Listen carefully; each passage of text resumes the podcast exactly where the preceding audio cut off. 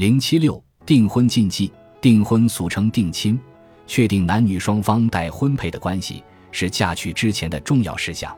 订婚的第一项是纳吉，所谓纳吉是把问明后通过占卜得到的合婚消息告知女方的一种仪礼。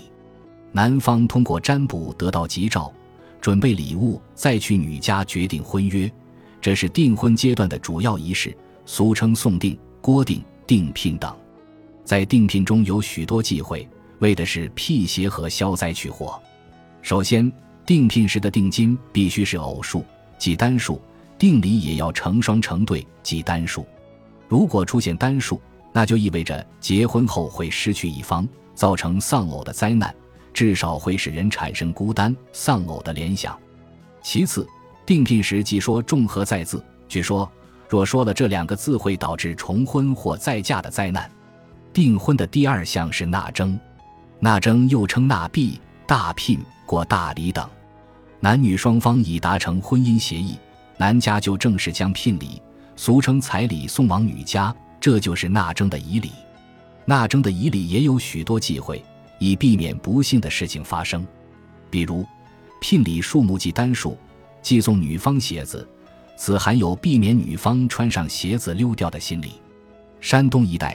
订聘的礼盒忌用肉馅，认为用了它会使新媳妇过门后性子肉。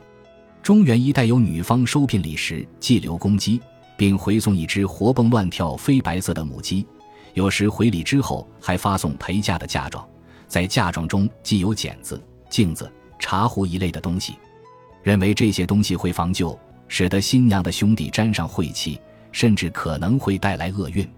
在订婚的过程中。有些地区和民族有补婚的习俗，补婚中有时是以人们对某种物象的好恶感来决定婚姻的。由于某种物象被认为是灾祸、妖邪的征兆，所以凡是婚姻跟这种物象联系在一起，那就是要忌避的。譬如，布依族订婚那一天既有响雷，对他们来说，响雷是恶兆，为防万一，只有自动解除婚约。哈尼族婚姻的缔结。要经过采录仪式的考验。所谓采录，就是让男女双方家族的老人一同在村寨外林间崎岖小道上默默地走一段路，看是否有兔子或狼等野兽出现。若有则不吉，婚约只好取消。不过这一习俗现在已改进，至于是否有野兽出现，已不起决定作用，它只不过变成了一种例行的订婚仪式罢了。上述各种禁忌规则，无不渗透着人们避凶求吉的心理和对和平、幸福、美满婚姻的生活的向往。